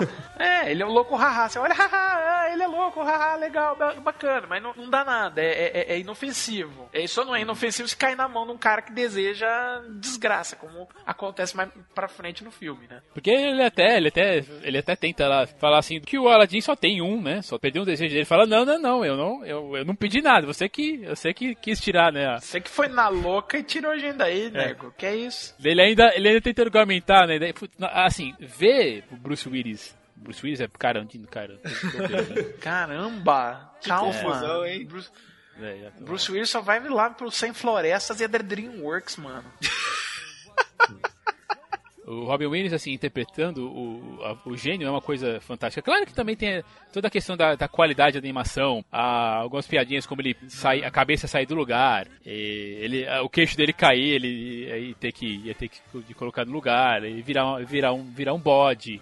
Quando ele vai falar que ele acredita que o terceiro desejo do Aladdin seria ele ser livre, ele vira o Pinóquio. Putz, cara, tem. Ah, essa é a tan- melhor. É tanta coisa que você vai. Você vai Cara, a do. Pinóquio é ótimo. A do É. Pinóquio é ótima, cara. Também tem uma piadinha com a pequena sereia, né? Quando ele vai ver as O receitas de como fazer o príncipe. Parece Sebastian, né? É, o Sebastião tá ali. Ah, e aí, né, esse, nesse, nesse, nessa virada, né? Que né, a, a Jasmine acha que o, que o Aladdin morreu. Aparece o príncipe ali pra tentar ter a mão da, da princesa. Eu tava pensando assim nessa questão da, da própria construção da Jasmine, que, me parece um pouco. é, não, é, não é complicada a palavra. É, é que ela assim, ela começa muito independente, digamos assim, ah, eu tenho que sair daqui, né? Beleza, mas aí Aí, aí o filme cai um pouquinho naquela numa questão tanto clássica quando a gente fica falando de, do papel feminino, né? Ela perde um pouco do poder, né? Naquela é, na- naque- nesse meio tempo, né? Ela, ela deixa de ser tão independente como ela pare- parecia ser, né? O que eu quero dizer assim é que ela precisou ser salva muitas vezes, vai. Lembrou Donzela em É, Perigo. Donzela em Perigo. Isso. E no começo ela não, ela tava mais, ela tava mais, ela mais, ela tinha, ela, ela tinha mais ação, né? É, na verdade ela tinha mais ação em desafiar o pai dela, criticar a lei. Ação mental, né? Tipo, de decidir, é, decidir. é ação mais intelectual. Decidir. Isso. Mas não, mas ela não tinha ação física, né? Ela não, não tinha. Porque o máximo que ela faz é sair, é escapar às escondidas. Mas é isso. Agora, você não vê em nenhum momento ela ser capaz de. Pô, no final eles estão lidando com um gênio, né? Do mal, hiperpoderoso. Aí é um momento que ferrou tudo, né? O filme tem uma toada existencialista, né? É, de o personagem fazer o que sua consciência fala. Aí o Aladdin, ele, é, uma hora eles até estão falando juntos, aí falam que querem ser, que se sentem presos, né? O Aladdin se sente preso do jeito que ele vive, a Jasmine também, o gênio também. Aí cada um busca sua própria liberdade, né? Tem muito, tem muito dessa ação interior. É, que tem a ver com a música que acabou ganhando o Oscar, né? Sim. Que é a música do, do Aladdin com a Jasmine, né? Que é o Novo Mundo, né? Que eles, é, é, eles abrem. é, Na verdade, eles abrem a mente, porque eles podem ter. No, mundo- tanto que eles viajam, eles, viajam, eles vão parar na Grécia, cara. eles passam pelo Egito, eles vão. Quando Quando pousam, eles pousam Eles na Grécia. flagram o momento em que o, o nariz da esfinge cai. Ah, Passa sim. no Egito, passa na mas eles pousam na Grécia, que tem aquelas colunas ali no. Ah, tá. Caramba, eu, eu falei, caramba, cara. Eles foram parar na Europa, mano. Foi uma viagem. né? Tapete a jato. É, cara, eu, eu, eu, eu até, eu até falei, nossa, parabéns, triste que eles resfriaram a mão e mostraram eles indo parar na América, né? Ver os índios, ver os caras passando, passar naquela, naqueles, no Grande Canyon, sabe? Seria lógico até se, se você for fazer pela, Dis, pela, pela Disney querendo mostrar os Estados Unidos, Quando né? eles passam na Grécia, eles passam pela estátua do Cupido também. Detalhes aí. Isso. Ah, não, você tem razão, eles passam pela, pela, pela Grécia. Ele, aliás, eles, eles né, nessa, nessa canção e no, no, no, no Whole New World, né, eles passam pela... É interessante você pensar nisso, porque eles passam pela Grécia e depois vão pra China, né? E os, e os filmes seguintes da Disney, né, são, são Hércules e Mulan. Hum, ó. Não, bem seguintes, bem... É, não bem em seguida, vai, mas é assim, não é um, um seguido do outro, mas é, é assim, eu acho que foi uma. Não não sei se foi intencional, mas assim, não sei se quiseram, tipo, ó, nós vamos fazer um filme na China, um filme na Grécia, mas é, eu gostaria de pensar que sim.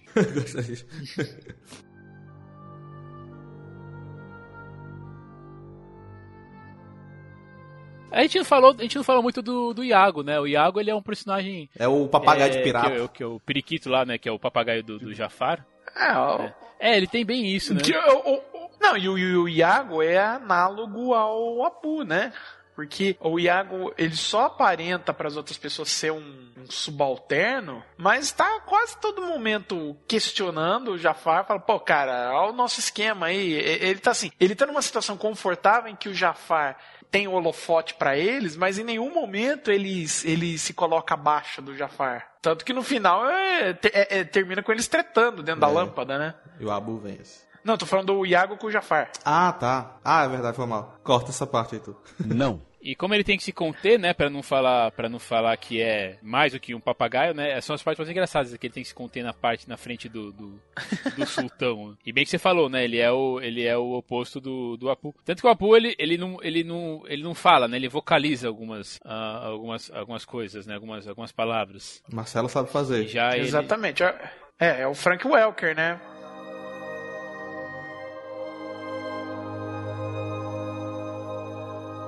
Daí tem também um outro, uma coisa, digamos assim, meio clássica da Disney, né? Como o filme ele é bem simples, ele é até bem, bem dinâmico, ah, o, o voo no tapete é suficiente pra para Jasmine se apaixonar pelo Aladdin. E eu cara, acho- é o voo do super-homem, né, cara? É. É. o voo do super-homem. Maria Tapete, ela. Tira, não, tira a música ali, põe a música super-homem voando, né? É a mesma coisa, cara. E não, mas é verdade, assim, eu tô só, eu só, tô só apontando esses, essas questões, mas assim, era mais porque por uma questão, uma questão de época. Hoje, se você fizer um filme assim, uma animação assim, não, não vai Ah. dar certo, né? Mas eu acho que É, vale. você precisa de uma heroína um pouco mais determinada, né? Uma heroína que não. Ah, embora ele tá oferecendo exatamente aquilo que ela queria, né? Uma chance de, sabe? Escolher o, o amor. de expandir, é, de expandir. Não, e outra coisa, de expandir Sair. sua visão de mundo, é. Uhum. Então, ele tava oferecendo aquilo que ela queria. Era, era o que ela queria. Não era. Ele não tava forçando ela nada. Olha o que eu tenho aqui, olha esse mundo. Ela, nossa, é verdade, você tem um mundo. Eu não sabia que eu queria isso até agora você me mostrar. Não, ela sempre queria. Era essa a busca dela, o interesse dele. Muitos mitos têm isso de do príncipe ou da princesa viverem trancados, né, e, ter, e querer sair pelo mundo pra conhecer. O do Buda é um, por exemplo. É, Uhum. não, mas o, que- o que eu tô falando é que geralmente quando é, é- é- é a dama tá lá, é, é- é sempre, sabe, é aquele estereótipo da menina que não sabe o que, que é da vida e de repente, entendi. olha, você, você mostrou isso pra mim, eu não sabia que eu queria isso até agora, entendeu? É tipo, você precisa do macho pra mostrar pra você o que você quer. Não é bem o caso aqui, né? É- ela já queria, ele só tá falando, olha, isso a gente pode descobrir juntos, entendeu? Que é o mote da New World até, né? Não, mas é só, só um apontamento. Ele não. É de novo, acho que é um, acho que é um meio termo. Então, por isso que o filme, em geral, é bem equilibrado nessa questão. né, né, ness- Nessas questões. É, Mas é só, só para falar assim que, claro, não, não se preocupa. Tem, se você for. se você nunca. Se você for rever o, o Aladdin e você não vê há muito tempo, só tenha isso em mente. É, é uma. Anos 90, só isso. Não tem nada, de, não tem nada demais, tá? Tanto que, é, é, nessa fase da Disney, as heroínas começaram a ficar um pouco mais determinadas, né? O caso da Pequena Sereia era esse, né? Embora, ah, eu me apaixonei e tal, mas tudo bem, mas era ela querendo viver na. é, conhecer o mundo dos homens, né? O mundo da. é, não das sereias, né? Andar na terra com, com- os dois pés. A Bela e a Fera ela se apa... é, é, o mote é a paixão, mas é, ela é esperta, ela é decidida, ela não quer ficar com, com o bonitão da vila, tem essas coisas. Então as heroínas estão ficando um pouco mais é, determinadas nessa época, já nos anos 90. Se você for comparar, vê a Branca de Neve, né, cara? Que era uma escrava Ah, dos claro. anões. Tá lá, E- pra, tá lá pro, o, o mocinho só aparece pra dar uma cantada nela. É o mocinho mais creepy da hora da história do cinema. Imagina você tá lá, né? Você tá vendo suas coisas, de repente pula um cara, pula um muro do seu negócio e começa a cantar pra você. Pô, você chama a polícia, você berra estupro, né, cara? Não, ela canta junto. Aí depois esse cara some e só volta no final, dá um beijo numa morta, a morta ressuscita ela fica com ele, cara. É isso. Muito fácil. É, e o que e daí isso se sub- subiu até chegar na Mulan, que é já ela é já uma personagem totalmente Já bem é, mais. diferente. E aí depois vai pra Valente, né? Tem tudo isso. Tudo isso. É, vai- é evolução. É, é- vale a pena, assim, principalmente É. se você estudar. É, se você pegar isso, até como, veja bem, como estudo de caso, e vai ver como é que os personagens E é estão- um, e é um estão retrato histórico da época, Sim. né? Também tem isso. Né? O filme refletindo seu contexto histórico.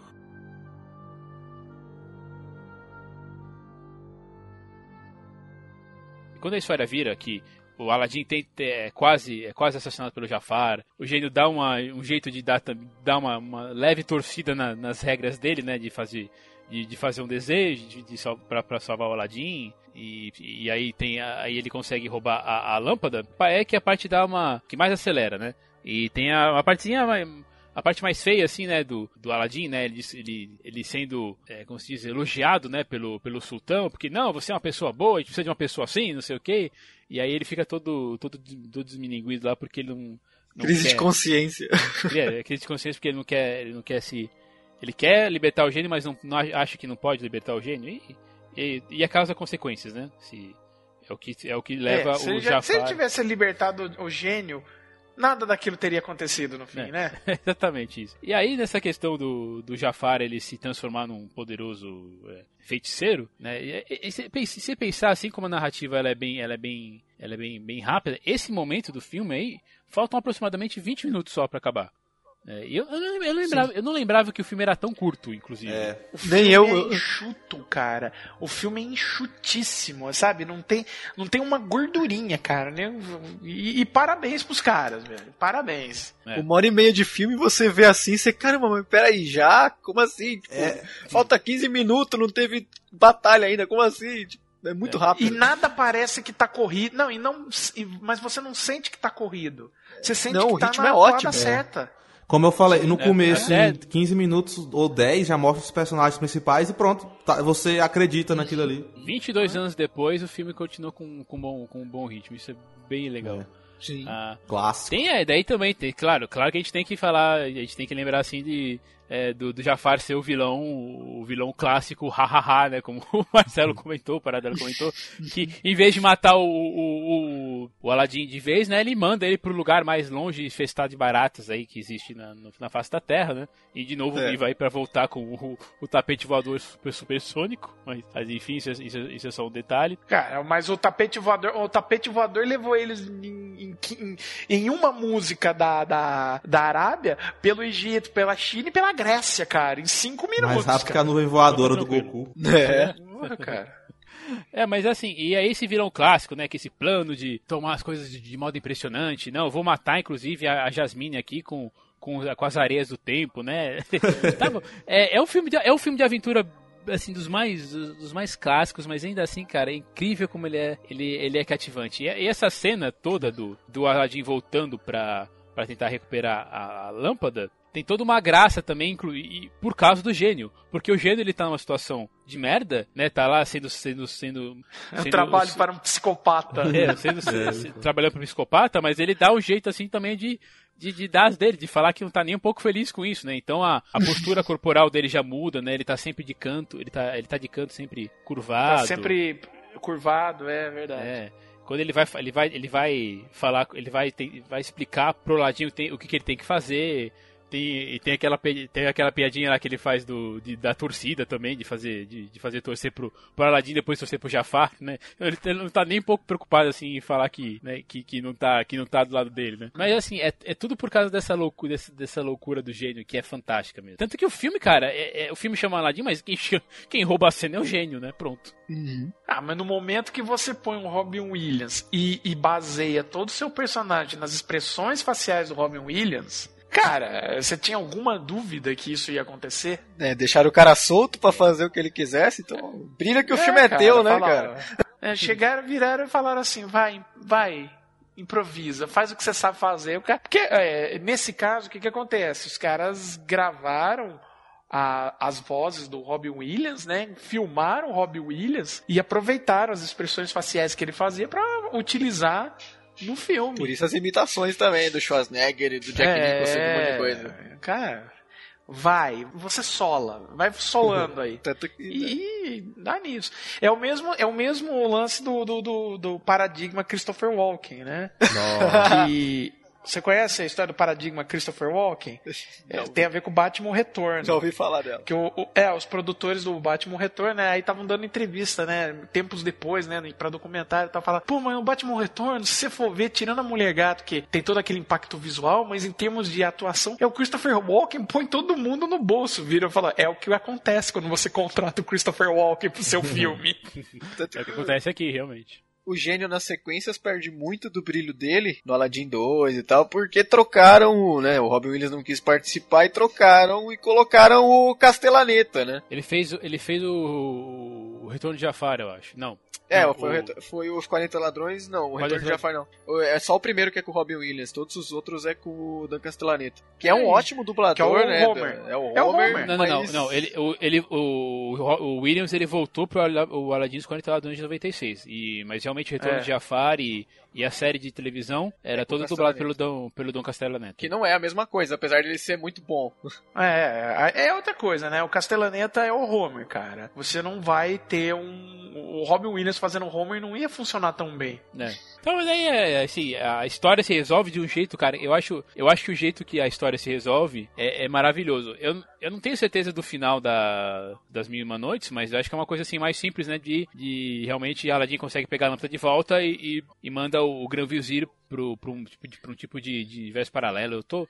Eu teria que, me, teria que dar uma olhada de novo nessa Qual? na, história, Qual né? filme? Não, na original, o, no original, né? Ah, no tá, conto tá, tá, dos, tá. no conto das Mil Uma Noites. Aqui eu acho fantástico como ele, como o Aladdin ele, ele enrola, né, a- o Jafar a, a criar, assim, a, a se auto, a criar o próprio destino, né, o próprio, né, se encarcerar como, como um gênio. E também tem tudo a ver com esse negócio aí dele do que ele falou, né, dele de ser o streetwise, né, o cara, o cara malandro, né, das ruas. É, tal. você tinha que fazer. Assim, a história do Aladdin, né, cara? Então você tinha, por obrigação, resolver a história do Aladdin com o Aladdin conseguindo superar um, um inimigo praticamente impossível de ser Sem a superado, ajuda do né, gênio, cara? né? E, e não, é sem a ajuda do gênio, porque pomba, né? Se você usar o gênio pra vencer todas as batalhas, você não tem mérito algum. O, o mérito é o gênio, pô. Aí, cara, é, é- é incrível. Nesse caso seria não- até um ex-máquina, né, se... É, é. Não, e, e o caso é o seguinte, né, cara? Vai criando, vai criando, o bicho vai ficando cada vez mais forte, ele fala, não, vira um gênio você. Acabei Fala, de ver o fim da lenda aqui. Ele envenena o feiticeiro, rouba a lâmpada, pede pro gênio transportar o palácio pra bem longe. Aí quando eles ficam, ele, quando eles vão ver onde tá o palácio, eles deixam o corpo do, do mago lá, do feiticeiro, pra ser devorado por animais, porque essas lendas sempre são, né, hardcore. Caraca. Isso aí, cara. é. Acho que a Disney adaptou um pouquinho. Um pouquinho, eu prefiro a versão deles. Não, tem razão, ele, ele, mas é legal isso, né? Ele, ele cria um ser impossível mesmo de ser, de ser de- derrotado, né? E aí ele tem que usar a cabeça. E, e é muito, e, cara, e, é- e assim, o roteiro é muito bem amarrado. Imagina que o roteiro foi escrito, é um roteiro que foi escrito em oito dias, né? Uau. Ele usa a cabeça pra tra- transformar, pra falar, olha, vira um gênio, cara. E você fala, caraca, agora o nego pirou, né? É, né, até, até o, o- até o próprio gênio fala assim, você pirou? O que você tá falando? Você, você tá maluco, né? E aí ele tira a lâmpada, cara. Que foda. É, bem legal, cara. Bem, bem legal. É, é, assim, é, é fantástico mesmo. E dá, dá- dá tudo certo, mas não é tão. Isso, assim, se fosse uma coisa mais, mais, mais simples, é, sei lá, ah, eu consegui pegar a lâmpada porque ele se distraiu, seria sim- simples demais. Aí, mas aí foi uma, uma sacada muito inteligente. E seria aquele negócio, você não, não ficaria satisfeito. Seria, pô, o cara deu sorte, o cara. Pô, forçar a barra pra ele poder vencer, entendeu? E é coerente. Porque você já mostrou, já mostrou que o Aladdin é inteligente em vários momentos do filme, ele É, mostrou vai lá e derrota início, como? Com na a inteligência. rua, ele engana o gênio, entendeu? É. E aí, quando ele, ele, ele leva o Iago pra dentro da, da lâmpada, né? Pra, e aí os dois continuam brigando lá dentro, né? Pra solucionar menos a questão, né? De, ah, eu não posso casar com você porque eu não sou uma. Porque eu sou um príncipe de verdade e eu tenho que usar o terceiro desejo pra libertar o gênio, né? Se bem que se você pudesse, se você desse, por exemplo, a lâmpada pra, pra Jasmine, você resolvia isso, né? É, pois é. Aí tem uma coisa, né, cara? Mas você tinha que é, terminar o arco dele, né? Você tinha que mostrar que o herói tá disposto ao, ao seu sa- sacrifício, né? Então o que, que ele tinha? Ele tinha que sacrificar a, a- de ficar com a, com a Jasmine pra, pra, pra um bem maior, pra ser altruísta, né? E ele era, a gente já sabia que ele era com a história do Aham. pão. Não, claro, eu sei, eu tô, eu tô brincando com essa. Eu tô. Tô brincando com essa questão, né? Ele tinha que, ele tinha que realmente fechar o próprio ciclo e, e deixar de mentir, né? Inclusive, uma das, das, das não mentiras dele seria libertar o gênero fa- na, na promessa que ele fez, né? Cara, e é, e é bem assim marcante você, hoje, com o Robin Williams morto. E aquela cena dele se despedindo do, do Aladdin, cara, é muito, muito tocante. É uma coisa que eu é, é uma coisa que eu senti muito parecido quando eu fui ver o Mante no Museu 3, que não é um grande, não é um filme impressionante, mas ele saiu depois que o Robin Williams tinha, tinha morrido. E, tem uma, e, a- e a cena, a ulti- o último diálogo do personagem, né, que ele é o Roosevelt, né, a, a imitação do Roosevelt com o personagem do Ben Stiller, cara, é assim, é de cortar o coração, que parece que ele tá falando dele mesmo. Não sei se vocês assistiram o filme, mas enfim, Não, esse não. Ah, Também cara, não esse ainda não. Você está sozinho, Thiago. acontece.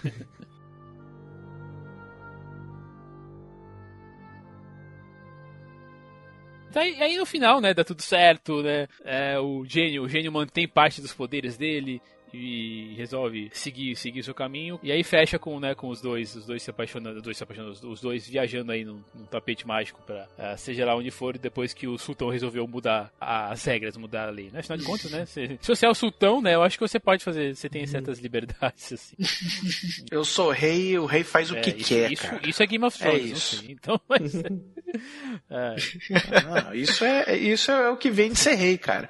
Agora, tem uma coisa, né, cara? E, e uma coisa que a gente não pensou. Se o gênio, quando alguém deseja que ele cai fora, ele mantém os poderes dele, e a gente sabe que o gênio do Robin Williams não vai causar nada no mundo, né? Ele, ele apesar de ser louco, ele é responsável, né? Agora, imagina um maluco que acha a é. lâmpada do Jafar, deseja do- dois poderes, e o terceiro fala, não, Jafar, cai fora aí, você tá liberado pra viver a Um vida. psicopata Cara, super é o Jafar poderoso. Fora da lâmpada, como gênio. Pois é, É, mas isso é tratado no segundo filme. É. Em vez de guardar a lâmpada em segurança máxima, não, vou jogar ali pra qualquer um achar.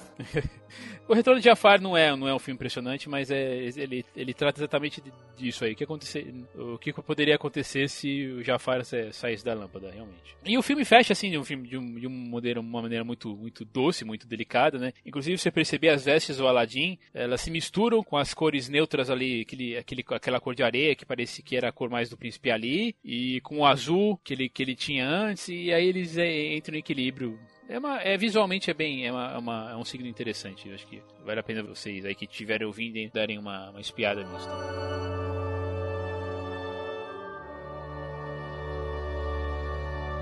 Então é isso aí, gente. Terminamos aqui a nossa, a nossa discussão sobre Aladdin. Eu vou pedir as considerações finais de vocês, começando pelo, pelo Cliff, por favor. Agradecer de novo, né? Mas mais um convite aí pra poder gravar. Aladdin é, pô, incrível. É um dos filmes da Disney que eu mais gosto. Assim, tá, tá no meu top 5 das animações da Disney. Eu gosto pra caramba de do Aladdin, porque tem personagens cativantes, porque tem uma história cativante, te prende, porque ele continua depois de mais de 20 anos com um ritmo impecável, com boas músicas, e porque tem o Robin Williams sendo Robin Williams de um jeito muito maluco. Quem quiser ouvir mais um pouquinho das minhas opiniões sobre a vida, o universo e tudo mais, Acessa lá plano9.com.br. Nós temos lá nossos podcasts que estão passando por um período de crise de identidade, então estão mudando de nome. E temos lá também no tiurude.com.br o Urudcast, que é um podcast de cultura pop, nerd, mais voltada com uma pegada de humor. Então é muita risada pra vocês se divertirem aí. Valeu.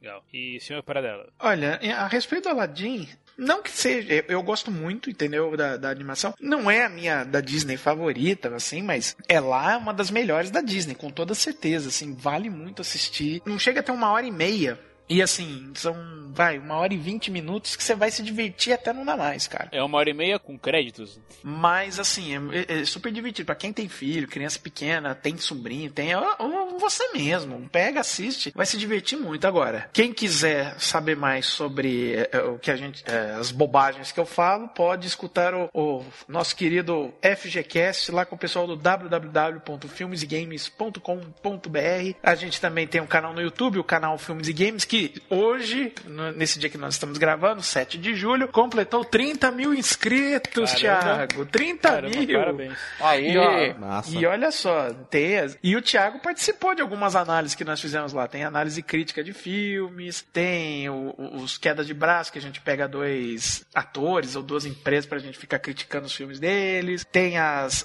os saindo do cinema, os nossos podcasts, né, que é o FGCast, que tá em no, no iTunes, tá para Android, tá tudo, tá no site, também tá no, no YouTube e a gente tá fazendo hangouts ao vivo todo domingo às oito e meia da noite, também lá pelo, pelo YouTube. O Leandro de quarta-feira e também de sexta-feira faz umas lives de games, então, cara, tá diverso o negócio. Acabou de sair o FGCast 97, participação do Rodrigo Sanches lá do Bônus Stage, por um punha, por uns dólares a mais. E o próximo a gente já vai, já gravou Karate Pô, Kid. delícia.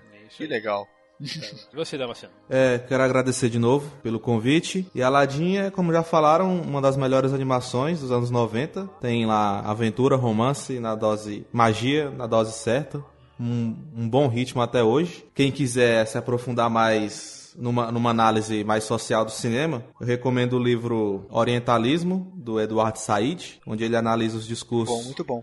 É, ele analisa os discursos do Ocidente sobre o árabe e o muçulmano, sobre o oriental em geral. Tem também um documentário presente no YouTube, é Filmes Ruins, Árabes Malvados, como Hollywood vilificou um povo, de 2007, onde faz uma análise da da representação do- dos árabes e dos muçulmanos no cinema dos Estados Unidos, né? E aí quem quiser ver mais coisas que eu produzo, tem o meu blog, thiagodamaceno.blogspot.com e página no Facebook, canal no YouTube dos meus projetos musicais Viajante Clandestino. Ok. É, só por curiosidade, você é muçulmano, Thiago? Não, não, mas faço pesquisa na, na área, em cultura árabe islâmica.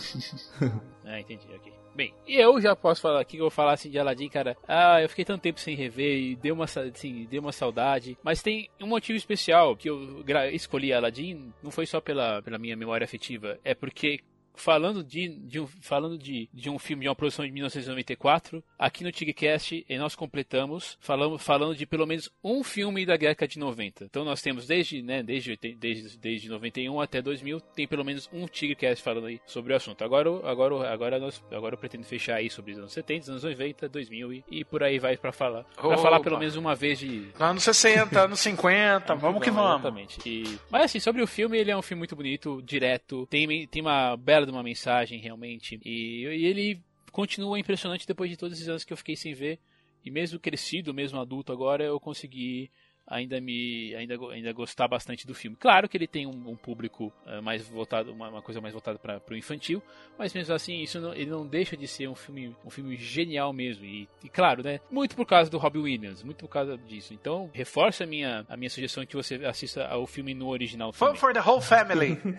Fun for the whole family. Agora, você falou que o filme é, é voltar pro público infantil, mas tem uma coisa que é importante de notar. Ele pode até ser infantil, mas ele não é infantilóide. Ah, sim. Sim, sim, ele não trata, é, Ele isso que é muito respeita, importante. ele respeita, ele respeita, ele trata com respeito o público que tá assistindo tanto o infantil quanto os mais velhos. Ele não trata a criança como besta e, e, e- isso por, por conseguinte não chateia quem, quem, é, quem é mais velho de assistir, entendeu? Então, gente, muito obrigado aí por vocês terem participado mais uma vez. Eu deixo aqui vocês, com a vocês estão ouvindo a pergunta, o que vocês acham de Aladdin? Se vocês têm boas lembranças do filme. Para isso, o que vocês podem fazer é entrar em contato com a gente pelo site, aqui nessa postagem, esse é o Tigcast número 142. Interage aqui com a gente na postagem que é mais fácil, mas você pode fazer isso também na nossa página do Facebook, fb.com/barra Antigo Cinema. Nós também temos um grupo, nós também, você pode fazer isso aí também seguindo a gente lá nos nossos perfis no Twitter, tanto do site como os pessoais vão estar linkados aqui. Considere ser um padrinho para ajudar o site a crescer. Lembrando que a partir de R$ reais doados você garante um convite de cinema por mês. Mas se você não puder fazer isso,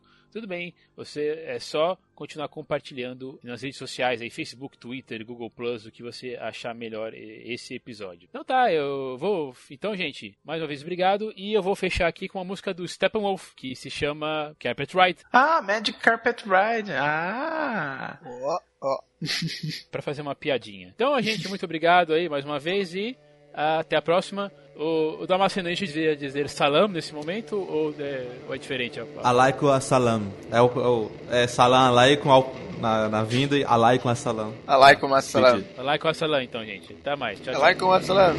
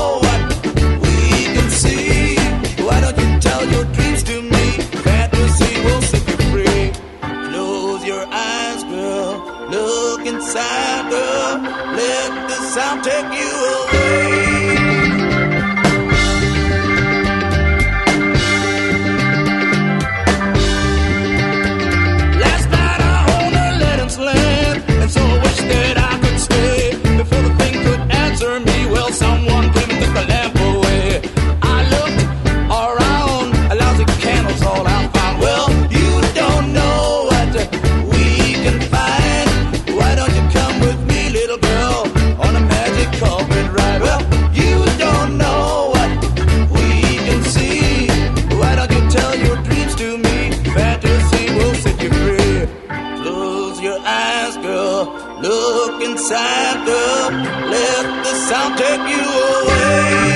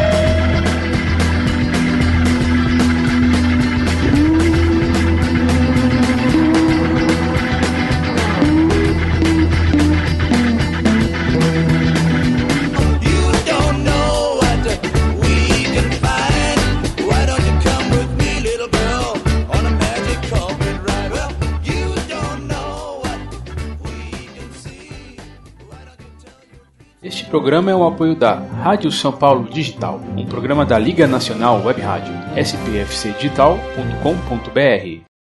Este podcast foi editado por Heitor Lopes Multimídia.